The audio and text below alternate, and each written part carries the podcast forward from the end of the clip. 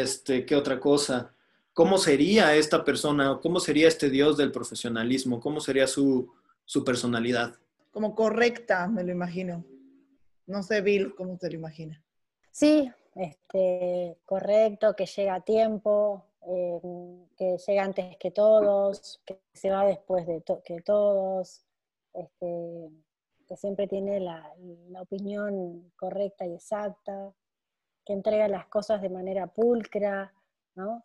Todo muy ordenado, todo en tiempo y forma, que hace presentaciones espectaculares, que presenta súper bien. Ajá. Este, Y ahora, podemos ver, por ejemplo, elocuente, claro, y podemos ver, por ejemplo, en las películas, ¿no? En las películas también son un muy buen eh, termómetro, ¿no? De lo que estamos pensando como sociedad sobre ciertos mitos, ¿no? Eh, y por ejemplo, el mito, del, mito del profesionalismo tiene dos polos, ¿no? Un polo en donde eres eh, profesional, muy profesional, y otro polo donde eres nada profesional, ¿no? Pero en las películas, usualmente, pues las películas también tienen que irse a los extremos para que podamos disfrutar al héroe o al antihéroe. Pero cuando vemos películas, por ejemplo, ¿hacia dónde se va el extremo del profesionalismo? ¿no? Se va a la psicopatía, por ejemplo, ¿no? Y ahí está este, esta película de... Eh, ¡Ay, se me acaba de olvidar! donde sale este... Eh, este muchacho que le hace de Batman en la trilogía. Eh, ¿Cómo? Ay. Christian Bale. Eh, es una película de Christian Bale donde él es un alto ejecutivo que se American Psycho, ah, mm. American Psycho, ¿no? Es una película donde un alto ejecutivo se vuelve tan, se sale tan al extremo de, de lo que significa ser humano, que ser humano es tener errores, por ejemplo, ¿no? Este, y se va a ese grado tan extremo de ser de perfección, ¿no? Que genera una desvinculación completa de lo que significa ser humano, ¿no? Y entonces por eso siempre tenemos villanos en las historias, en donde esos villanos son los ricos, poderosos, ejecutivos, ¿no? Pues que se desvinculan de ser humano, de, de lo que significa ser humano, por ejemplo, ¿no? Entonces, justamente, si, si nos fijamos también, ¿por qué, ¿cuáles son las historias que nos llegan de gente que decide salirse de cierta empresa a pesar de tener el trabajo soñado, en el momento soñado de su vida, con el supersueldo, este, con, eh, eh, con, cargo, con un cargo de poder interesante, ¿no? ¿Por qué lo hace? Porque pierde ese vínculo con su familia o con sus amigos, este, o con lo que significa él, ¿no? Y entonces vemos muchas historias también de gente que renuncia de, de altos puestos para hacer otra cosa, ¿no?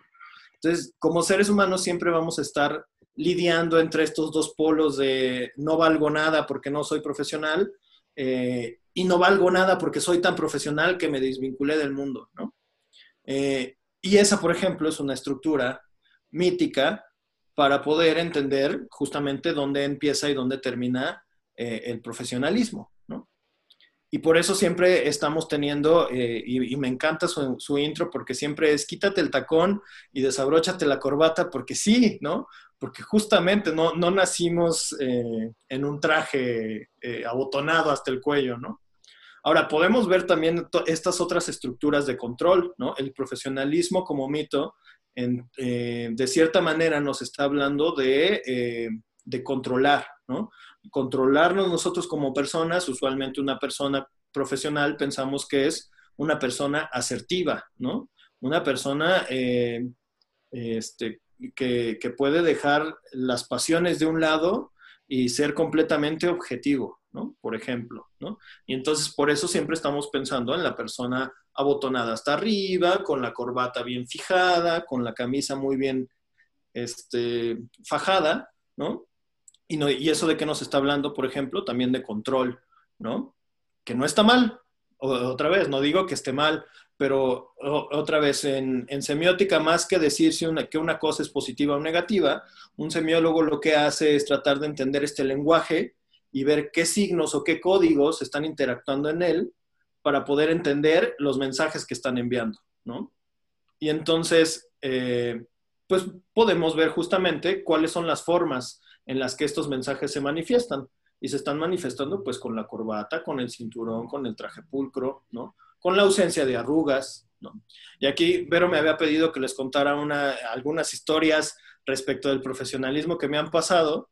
Y una vez, por ejemplo, hablando ya que hablamos de las arrugas, me sucedió que, bueno, pues yo vivía en ese entonces a dos horas de mi lugar de trabajo, ¿no? Para poder llegar, pues tenía que tomar el metro, una combi, otra combi, caminar cinco cuadras, larguísimas, por cierto, ¿no? Y llegar puntual a las nueve de la mañana, ¿no? Entonces, bueno, yo fui muy feliz, ¿no? Vistiéndome desde las cinco como todos los días, como esta, como esta enfermera a la que fue a evidenciar a Naya de pobre, ¿no? Literal, ¿no?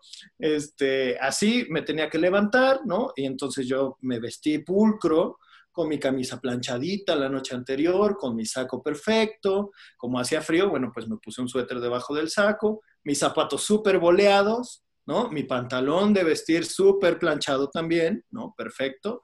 Y bueno, pues me eh, lancé a la aventura de dos horas y media para llegar al lugar donde trabajaba, ¿no? Yo me dedico a la investigación de mercados, entonces tenía eh, eh, una presentación ese día con un cliente. Y bueno, pues llegué al lugar, ¿no? Llegué a la oficina, vi a mis compañeros de trabajo y salimos y, ya íbamos a salir a, ver al cliente, ¿no? A presentar los resultados del informe más importante del año, ¿no? Pero bueno, ya estábamos todos juntos, ya estábamos todos listos, yo llegué súper puntual, ¿no? y cinco minutos antes de irnos, nos íbamos a ir todos en un en un mismo auto, ¿no? Eh, bueno, antes de irnos, ahí me ven a mí limpiando mis zapatos para que tengan brillo, ¿no? Para que yo llegue pulcro todavía, ¿no? Y entonces abro la puerta del carro, me subo y entonces escucho un crack, ¿no? Toda la parte de atrás de mi pantalón se abrió, ¿no? Y bueno, ese día yo no llevaba los chones más profesionales del mundo. Yo creo que llevaba algunos chones de tiburoncitos o algo así. y entonces yo estaba así como de, Dios mío, ¿qué voy a hacer? O sea, ya vamos a salir a la reunión, no puedo ir ni a, no tengo tiempo ni de comprarme un traje, ¿no? Ni de cambiarme el pantalón, eh, no puedo decir que no, ya estoy aquí, ¿no? No se puede cambiar la junta con el cliente, ¿no? ¿Qué hago?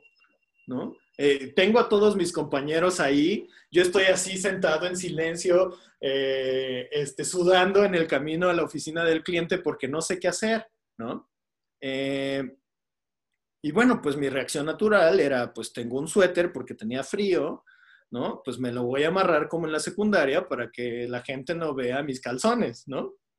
Eh, y bueno, pues fui a la junta, ¿no? Fui, entré así, la gente me veía raro, yo dije, pues sopórtalo, ¿no? Eh, tú como estatua, tú seguro de ti mismo, tú presenta tus resultados y listo, ¿no? Este, nadie me dijo nada ese día, ¿no? Ese día nadie me dijo nada, eh, este, digo, nada malo, ¿no? Hasta después, no sé si un día después o en otra ocasión que vi a esas personas, este, me dijeron, me dijeron, oye, todo muy bien, la presentación estuvo perfecta, ¿no? Nada más que, híjole, ¿no? Eh, sí te voy a encargar un poquito la imagen personal, porque estabas como un poquito despeinado y tu camisa estaba súper arrugada. Y perdón, pero tenemos que cuidar la imagen, la imagen profesional, ¿no? Y entonces yo estaba así como de, ¿qué? ¿No? Y bueno, ese día le declaré la, la, guerra a la plancha, ¿no? Eh, y, le y, le declaré la guerra justamente a pues, este mito de ser profesional, ¿no? Eh, ¿Qué más profesional hay que levantarte a las 5 de la mañana, salir de tu casa a las 5 de la mañana para llegar puntual a una cita que tienes, ¿no? Eh, y, y, qué más profesional hay que ir a presentar a pesar de que tengas una parte muy íntima de ti expuesta, ¿no? Y entonces dije, a ver, pero, o sea, ¿qué? ¿Qué nos obliga, por ejemplo, a, planchar la ropa, ¿no? Planchar la ropa es, de cierto modo, incluso un, eh, es un acto completamente ilógico y sin sentido, porque una vez que lo planchas y te pones una camisa bien planchada, en automático se arruga, O sea, la ropa planchada sirve para estar, para estar perfecta en el, en el closet, ¿no? Fuera de eso no tiene ningún propósito, ¿no? Entonces, bueno, esta es una historia que a mí me pasó, que yo considero que, representa muy bien esta idea del mito, eh, del mito de lo que significa ser profesional, ¿no? Eh, desde mi perspectiva, eh, una persona en tenis o en zapatos no tiene por qué ser más apta o menos apta para hacer su trabajo solo por usar esos zapatos, por ejemplo, ¿no? y bueno, pues la gente vio mis calzones ese día, pero pero fue una tarde, un día, en general, fue esos días en los que todo lo peor te pasa, pero ese día me llevé yo un gran insight con el que, con el que me he casado hasta el momento.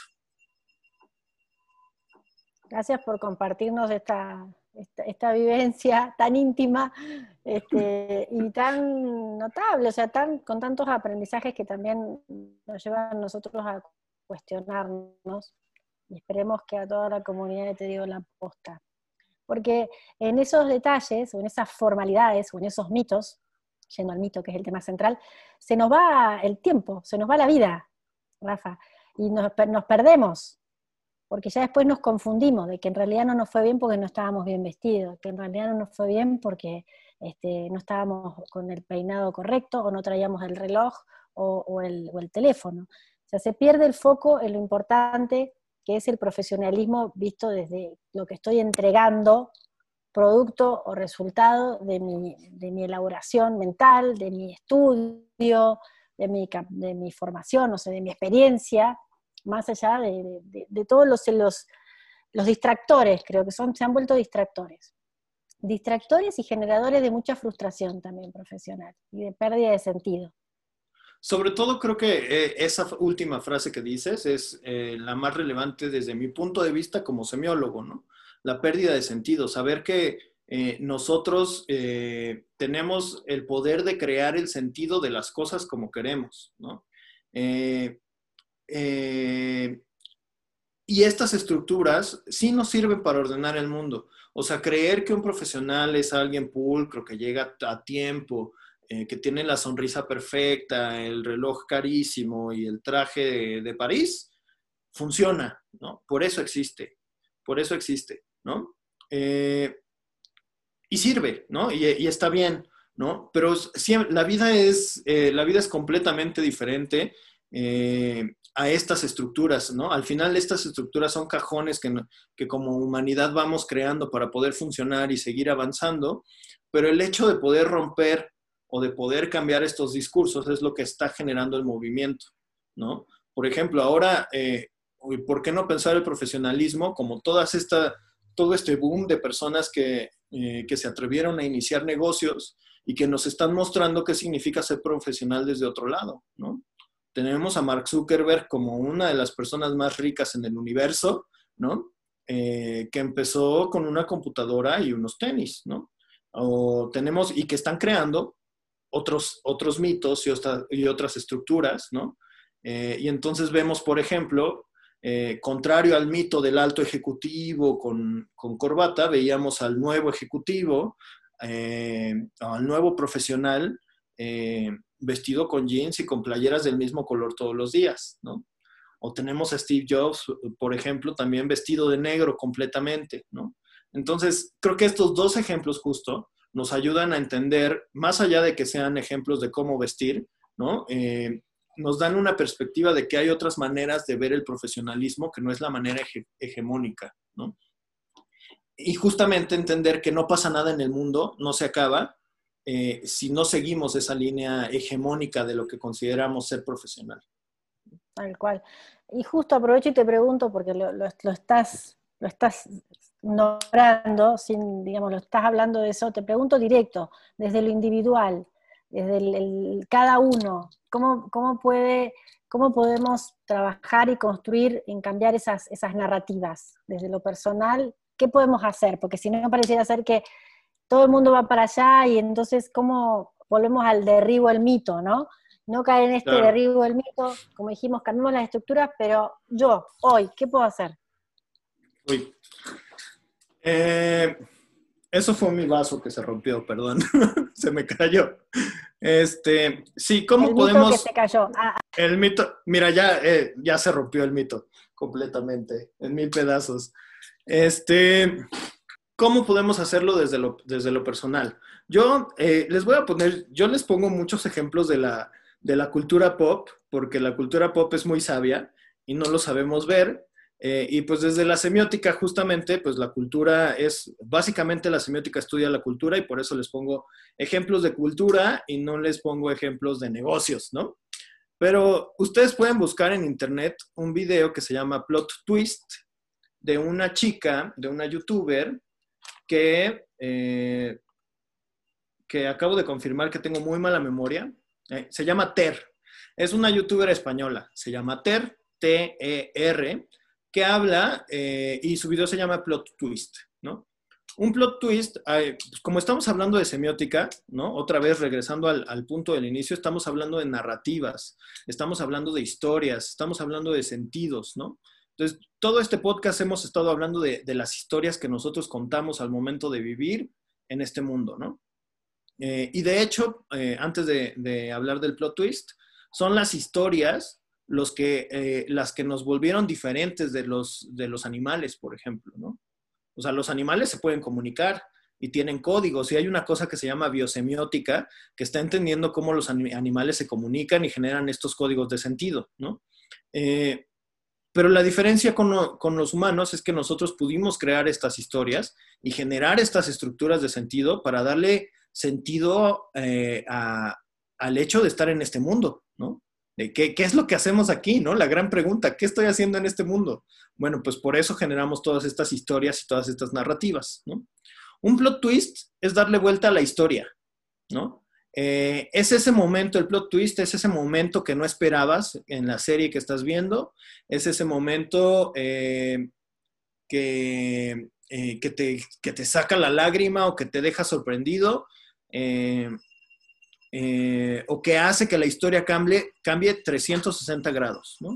Y es algo que todavía, es algo reciente que, que, acabo de conectar, ¿no? Entre las diferentes cosas que leo y veo en Internet.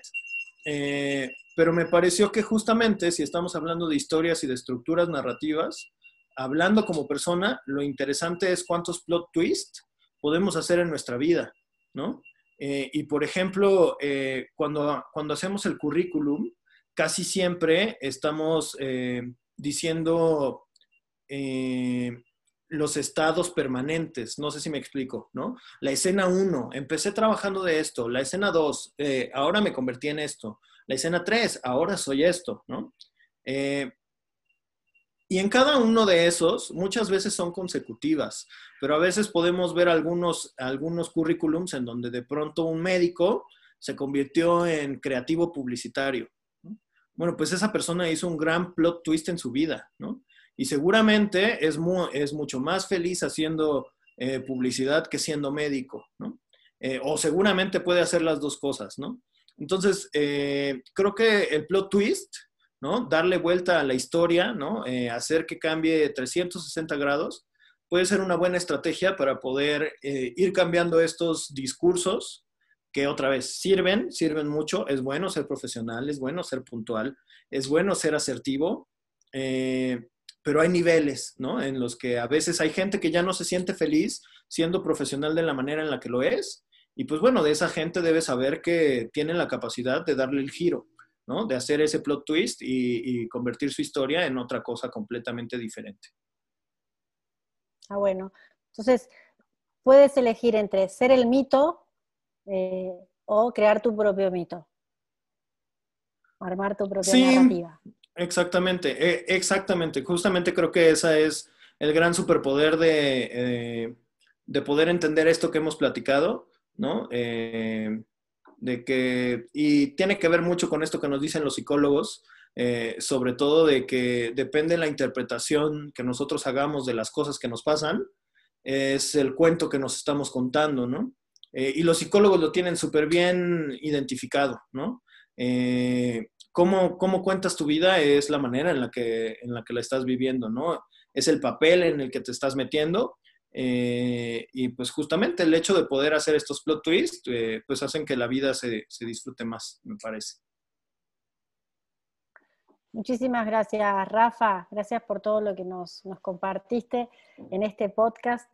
Nos vamos reflexivas, me voy con muchos aprendizajes eh, y, temas nuevos, realmente una nueva mirada del mito y con muchas ganas de, cambiar y de las narrativas y, crear nuevos mitos en todo caso, o vivir libre, ¿no? Porque el mito parece que se construye a través de la repetición dejar los mitos a un lado, saber que ahí están y, nada, vivir libre. Quitarte. Sí, no, al contrario. Muchas gracias por invitarme y espero no haberlos confundido mucho con todo este rollo arcano de la semiótica. Eh, que bueno, me gusta que me hayan invitado a platicar de esto porque a pesar de que parece muy compleja y que sí lo es, eh, pues cuando llegas a las conclusiones eh, te das cuenta de muchas cosas y ves que es muy disfrutable el camino. Entonces, espero no haberlos confundido. Espero que no se queden así como de, ah, ¿de qué está hablando esta persona? ¿No? Este ser eh, completamente descabellado. Bueno, más bien. mitológico. este monstruo, esta górgona mitológica. Eh, pero bueno, si quieren, eh, digo, la semiótica es muy profunda y muy cuadrada en algunas ocasiones.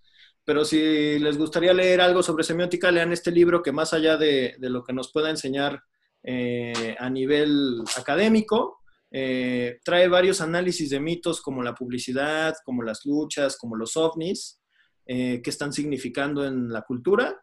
y es un libro muy disfrutable, independientemente de si eres académico de la semiótica o no. Entonces, les, se los recomiendo ampliamente. Tú le dices Bart, yo le digo Bartés, así que estamos, estamos todos Está muy bien. a nuestro amigo Rolando. Pero ¿cuál es el libro? Es el de... Mitologías de Roland Barthes. Ah, sí. Es un libro eh, que fue escrito por ahí de los 60 entonces eh, es, muy disfrutable en ese sentido. Por ejemplo, nos habla de los safaris, ¿no? De qué significan los safaris para la, la gente rica de Francia en ese momento, ¿no? Nos habla, por ejemplo, también de los ovnis, ¿no? Y cómo eh, todo el lenguaje que, creamos sobre cómo contamos historias de ovnis eh, o las noticias o cuando pensamos en los ovnis, pues en realidad estamos pensando en la gente, en el extranjero, en la gente de afuera, en lo que significan las personas diferentes a nosotros. Entonces, eh, la semiótica es muy mágica. Léanlo, les va a gustar y se los recomiendo mucho. Vale, mm, me quedé con ganas de saber más de, de eso que estás contando del libro.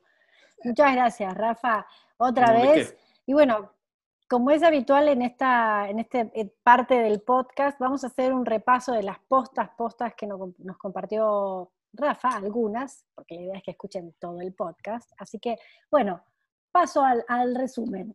Rafa nos compartió que la semiótica es una disciplina que estudia la semiosis, un proceso que todos hacemos para darle significado y sentido a las cosas.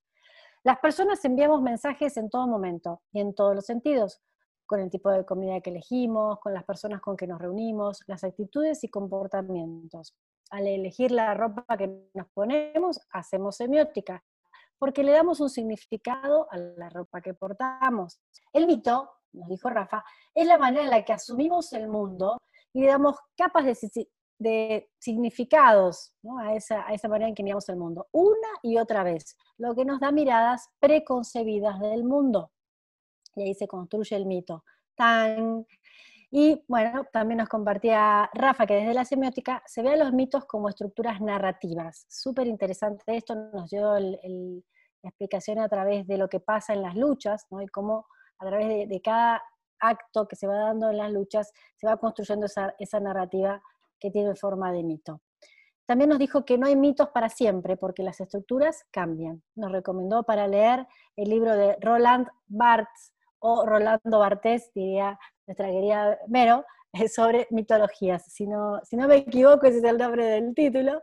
También nos recomendó Rafa ver la serie American Gods de Neil Gaiman. Los dioses viven solamente porque las personas los piensan. Súper interesante.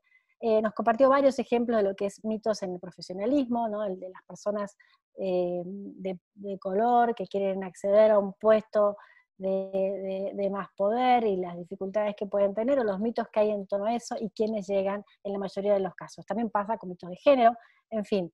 nos compartió varios ejemplos que les recomendamos repasarlos y replantearse cómo lo están haciendo. También otra recomendación más es en YouTube Ter con su estrategia Plot Twist, porque eh, le preguntamos a Rafa cómo podemos, qué podemos hacer en lo individual para, este, ni siquiera para derribar estos mitos, sino qué podemos hacer para vivir de otra forma, vivir fuera de esos mitos o zafar de esos mitos. Nos recomendó un plot twist, darle vuelta a la historia es ese momento que no esperabas en la serie que estás viendo, es eso distinto que puedes hacer también en tu vida. Entonces también te invitamos nosotros a preguntarte cuántos plot twists puedes hacer en tu vida.